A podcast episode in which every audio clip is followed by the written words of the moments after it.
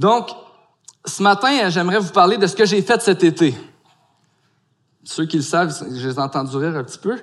Euh, mais cet été, j'ai fait des rénaux. Ceux qui me connaissent risent encore plus. Euh, moi, je suis pas un gars manuel. Mais j'ai euh, de la bonne volonté. Euh, c'est un projet que ma femme et moi on avait. On voulait faire des rénaux cet été. On voulait refaire, entre autres, la, la, cuisine. On a refait des planchers. On a fait de la céramique pour la première fois de notre vie ensemble. Puis quand je regarde ce qu'on a fait, c'est pas mal beau. Fait que je suis peut-être plus manuel maintenant que je l'étais euh, au début de l'été. Ou ma femme est vraiment bonne. Mais la raison pourquoi je vous parle de, de mes rénaux, c'est qu'on a travaillé fort. puis je dis cet été, mais je pense que ça fait un an qu'on a commencé pour de vrai euh, ici et là. Et puis, la raison pourquoi je vous parle de ça ce matin, c'est qu'il y a une phrase qui revenait souvent dans ma tête, puis souvent je le, je le disais euh, pendant l'été, c'est « on va jamais finir ». On va jamais finir. Quand j'étais découragé, là, puis j'étais tanné ou j'étais fatigué, je le, des fois je le disais, j'essayais de le garder pour moi. Euh, je remercie Dieu parce que ma femme était pas mal plus positive que moi là-dedans. Mais je me disais souvent, euh, on va pas finir.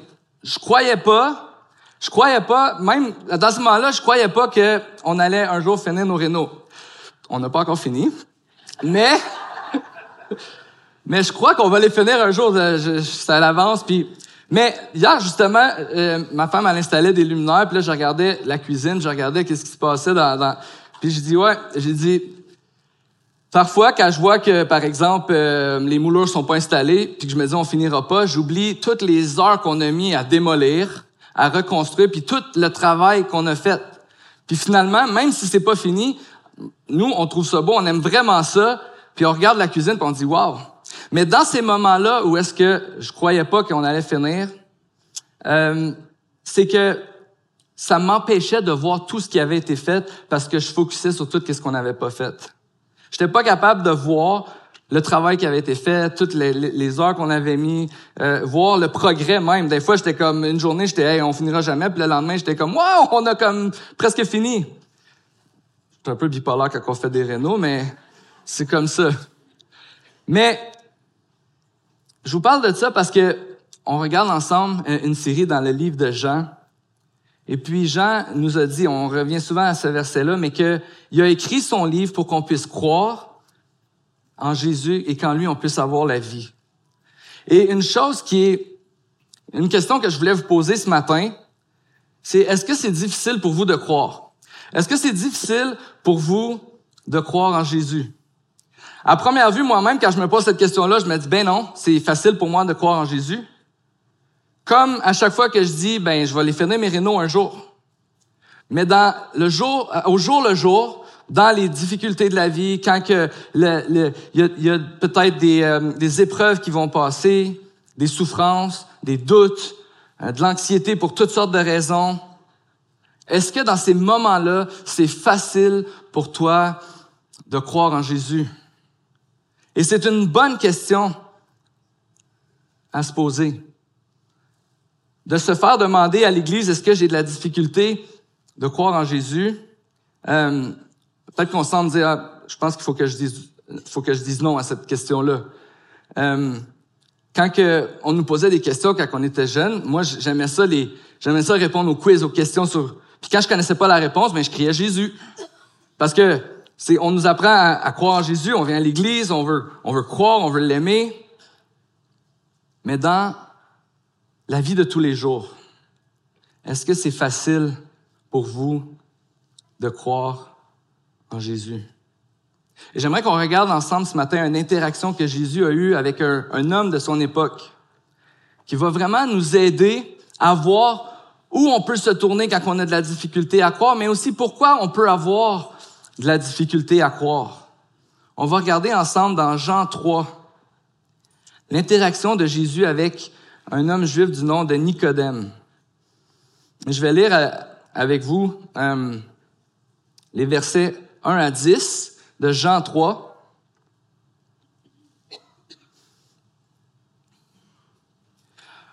Or, il y avait parmi les pharisiens un homme du nom de Nicodème, un chef des Juifs. Il vint de nuit trouver Jésus et lui dit, Maître, nous savons que tu es un enseignant envoyé par Dieu car, personne ne peut faire ces signes miraculeux que tu fais si Dieu n'est pas avec lui. Jésus lui répondit, en vérité, en vérité, je te, je te le dis, à moins de naître de nouveau, personne ne peut voir le royaume de Dieu. Nicodème lui dit, comment un homme peut-il naître quand il est vieux?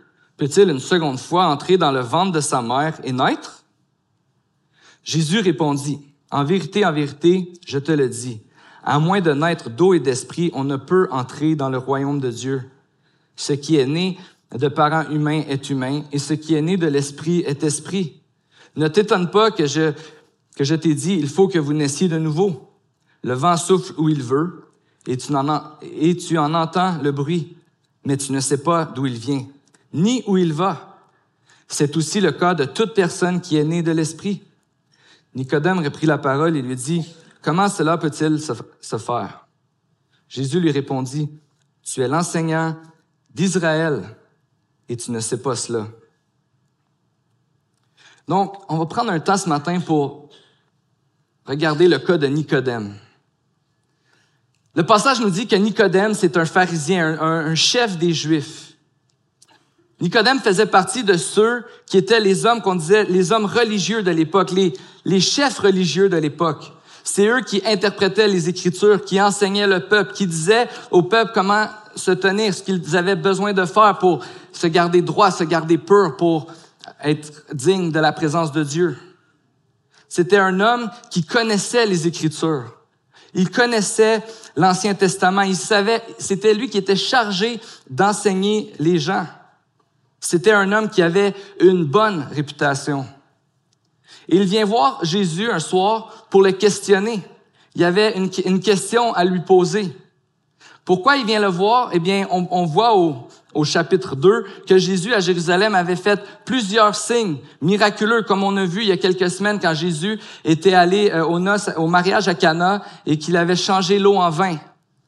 Et là, les, les Juifs vont être témoins de voir Jésus faire d'autres signes.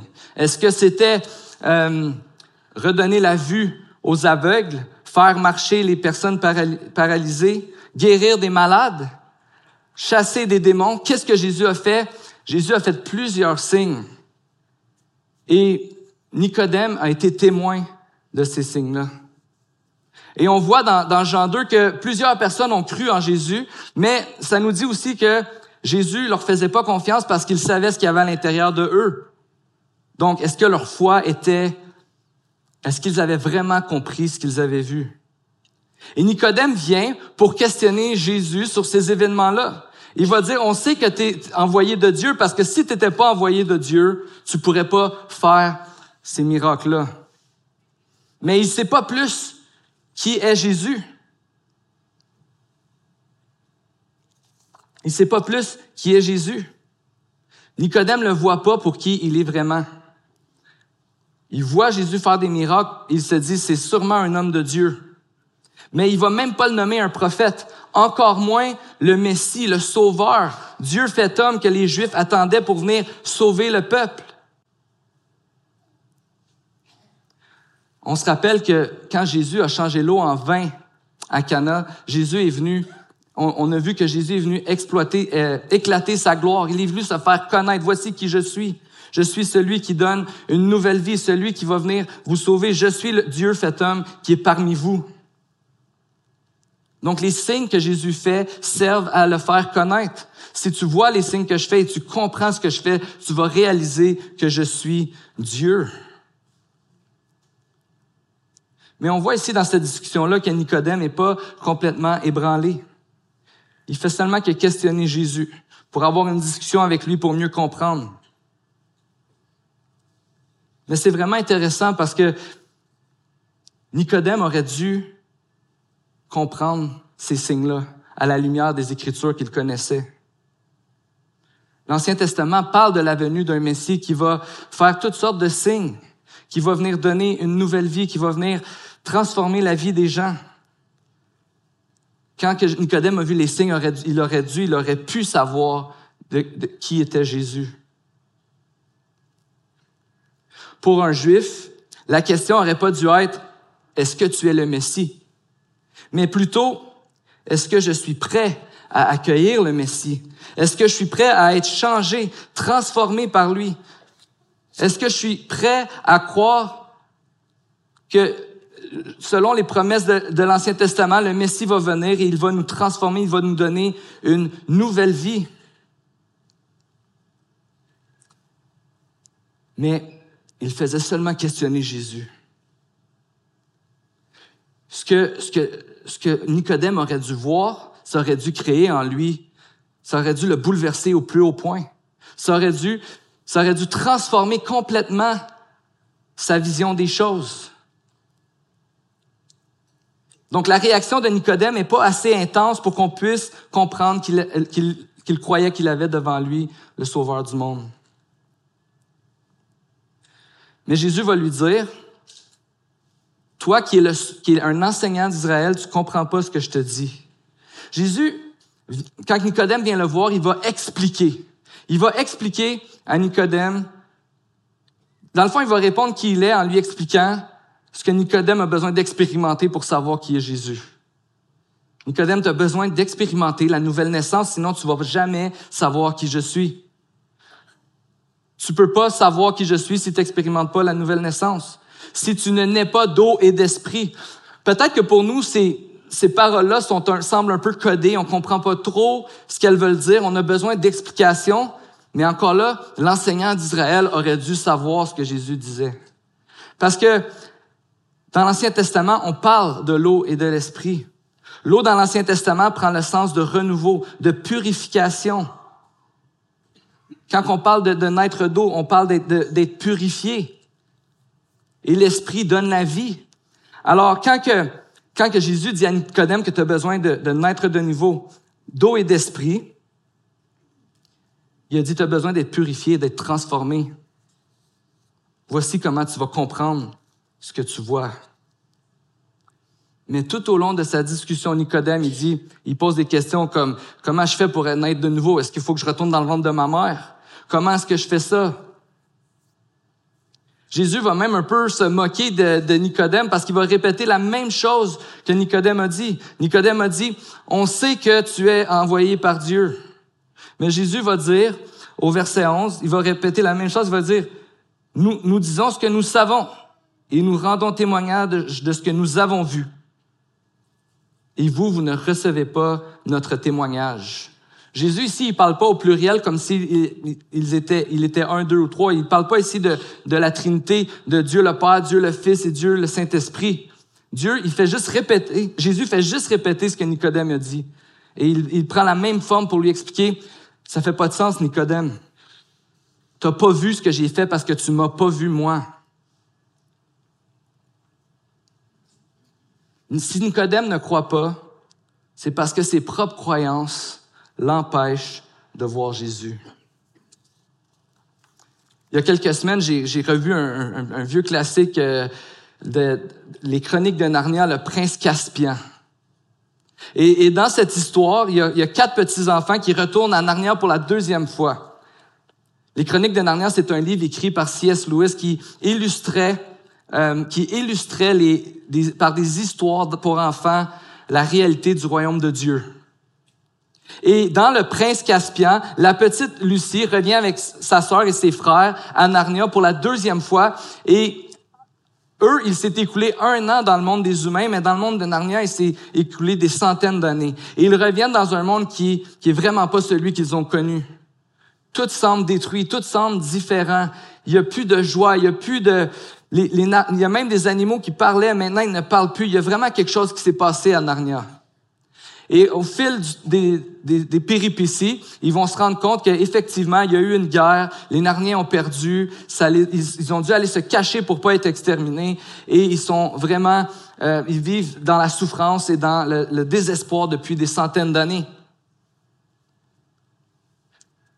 Et Lucie, elle se dit, mais il est où Aslan?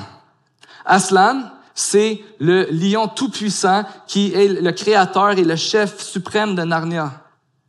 Et quand elle pose cette question-là, euh, les Narniens à qui elle pose la question font juste dire ah Aslan n'est plus là, il nous a abandonnés. Il prendra pas soin de nous.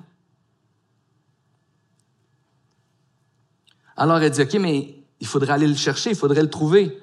Mais personne semble porter attention à Lucie. Un moment donné, elle-même pense qu'elle voit, elle voit Aslan, puis les autres sont comme, ben, il est où? On le voit pas. Et tout le monde continue à faire ce qu'ils ont à faire. Et elle-même, elle est comme influencée, elle dit, OK, ben, j'irai pas aller le voir. Elle continue à faire ces choses. Alors que le groupe, les, les, les frères, la sœur et tous les Narniens se préparent à une nouvelle guerre parce que là, maintenant, euh, le peuple qui les avait assaillis veut les exterminer parce qu'ils les ont retrouvés. Ils se préparent à la guerre et Lucie, elle a cette conviction, on doit aller chercher Aslan. Mais les Narniens ne croient plus. Les frères et sœurs de, de Lucie sont préoccupés. Ils, ne pensent pas que qu'Aslan peut faire la différence. Jusqu'au moment où ils sont vraiment désespérés et que Lucie décide d'aller voir, elle-même Aslan. Et elle le trouve.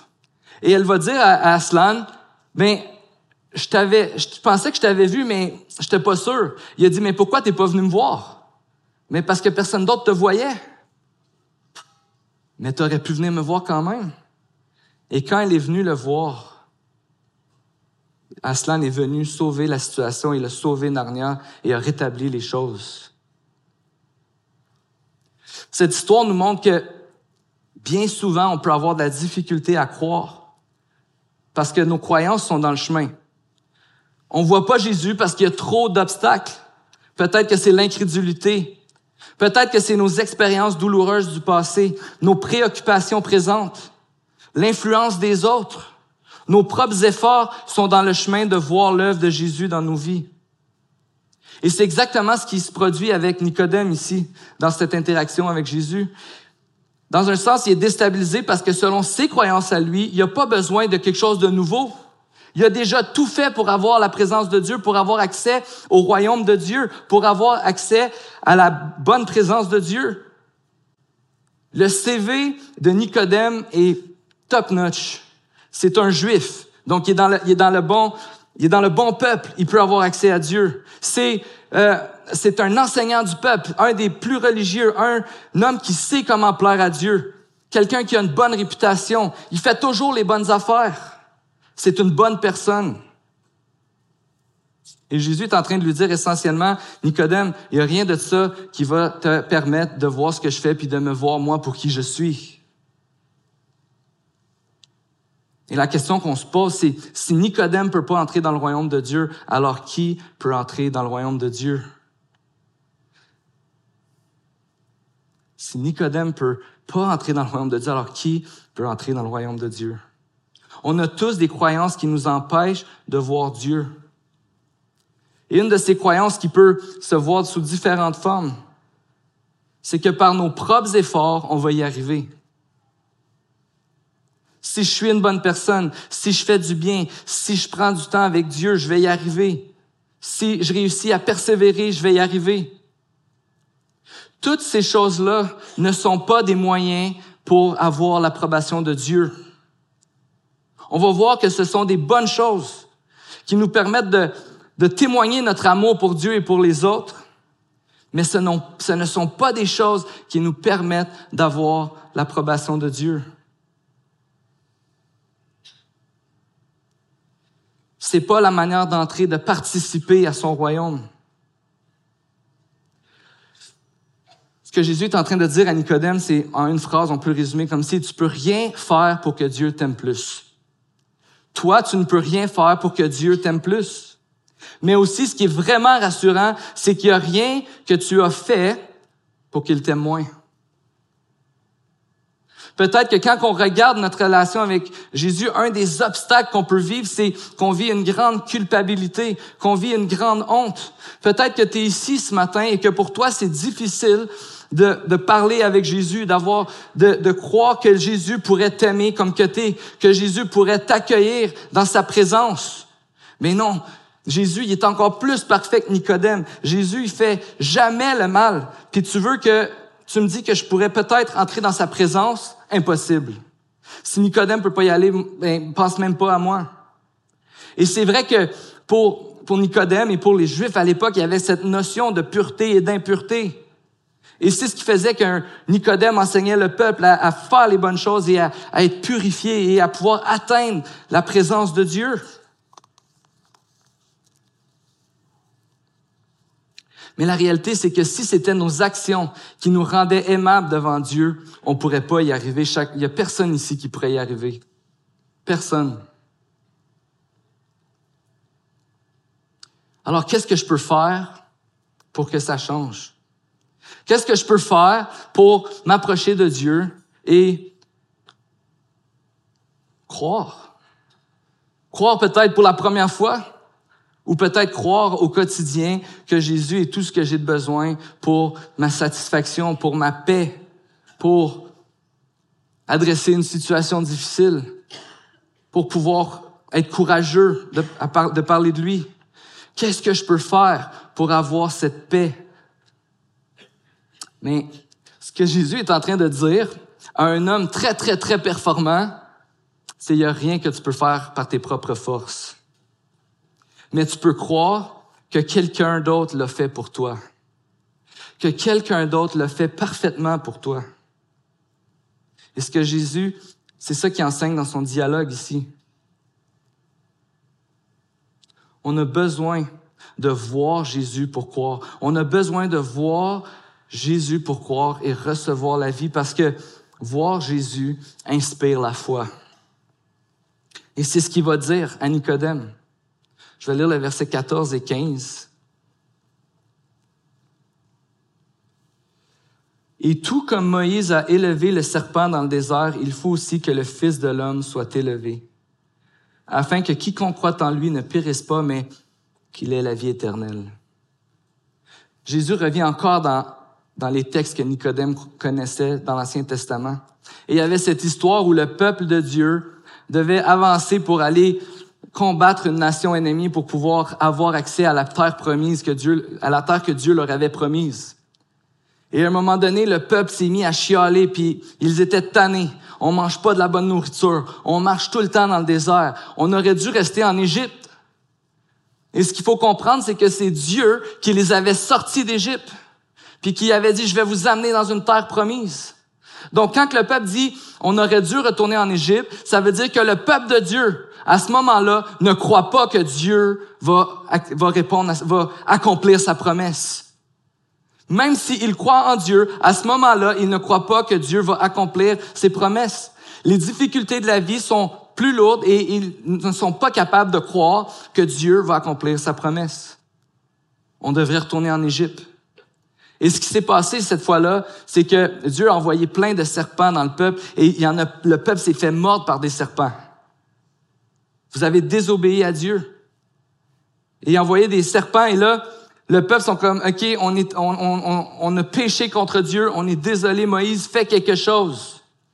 Moïse va voir Dieu, il va parler avec Dieu, il va prier à Dieu. Et Dieu va lui dire, élève un serpent. Et toutes les personnes qui vont regarder le serpent vont être guéries. Alors, Jésus est en train de dire, tout comme le serpent a été élevé dans le désert, il faut aussi que le Fils de l'homme soit élevé afin que quiconque croit en lui ne périsse pas, mais qu'il ait la vie éternelle. Jésus est en train de dire, si tu réalises que tu es condamné, que tu es en train de mourir, que tu es perdu sans Dieu, que si tu réalises que tu peux rien faire par tes propres forces, tu as seulement besoin de te tourner vers un serpent, le regarder et tu vas être guéri.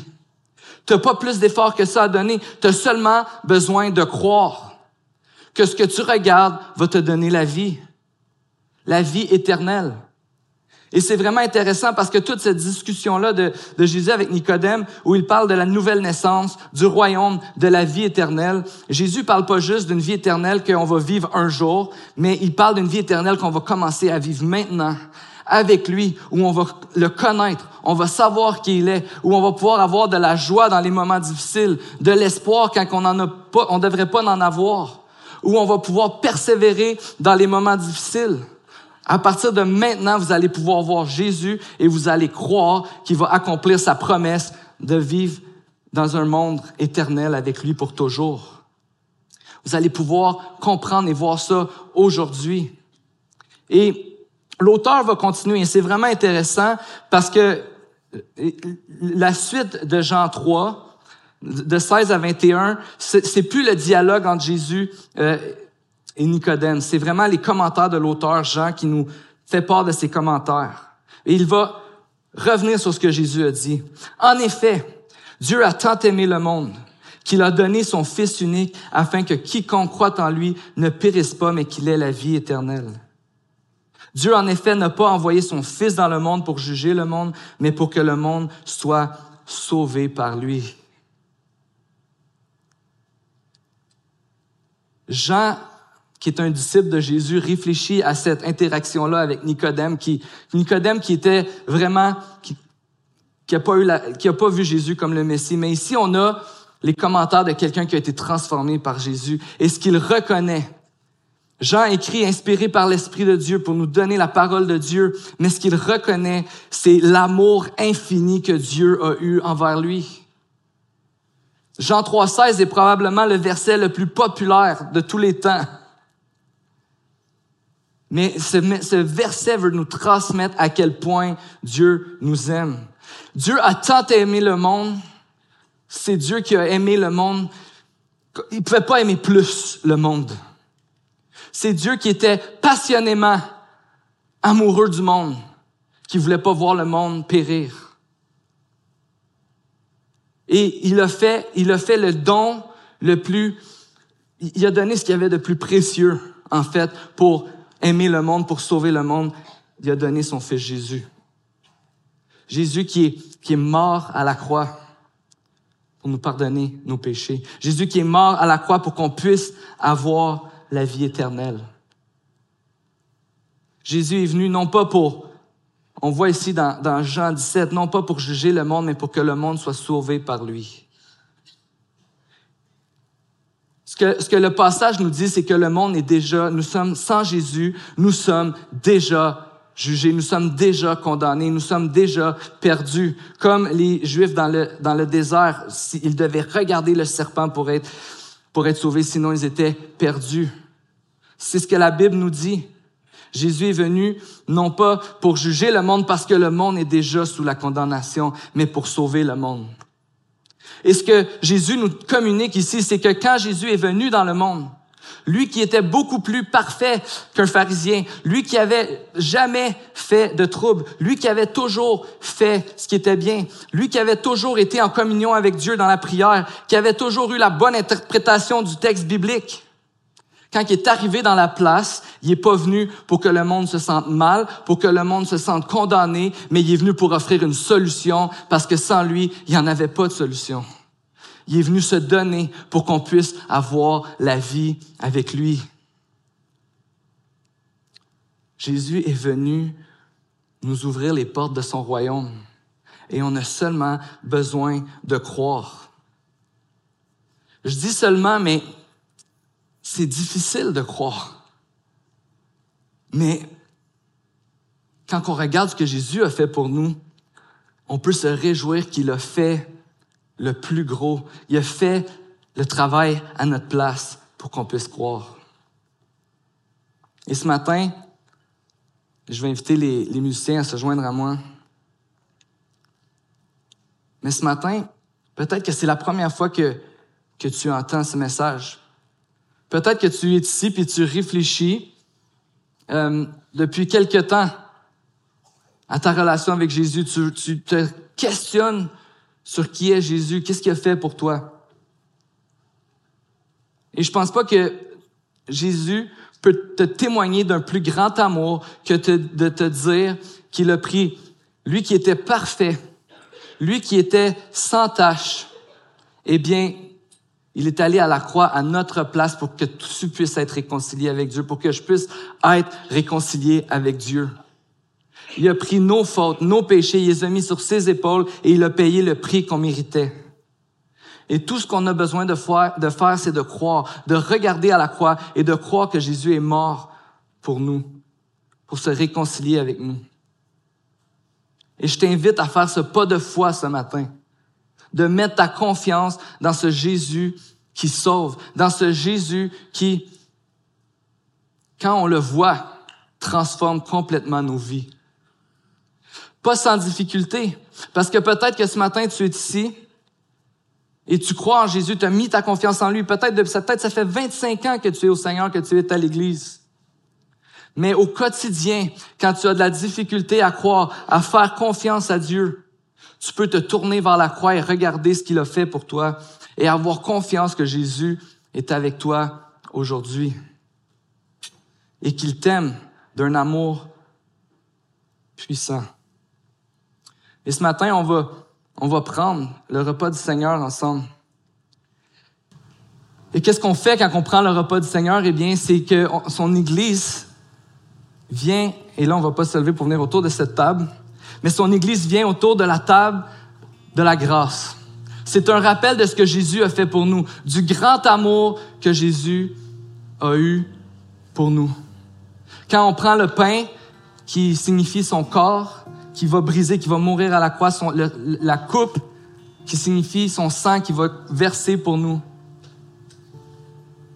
C'est un rappel de ce que Jésus a fait pour nous. C'est un rappel de l'amour que Jésus a pour nous. Et si Jésus demande à son Église de prendre ce pain, de prendre cette coupe ensemble, c'est que justement parce qu'on a besoin de se rappeler qui il est. Parce que le peuple qui était dans le désert et nous, aujourd'hui, on n'est pas différents. On oublie.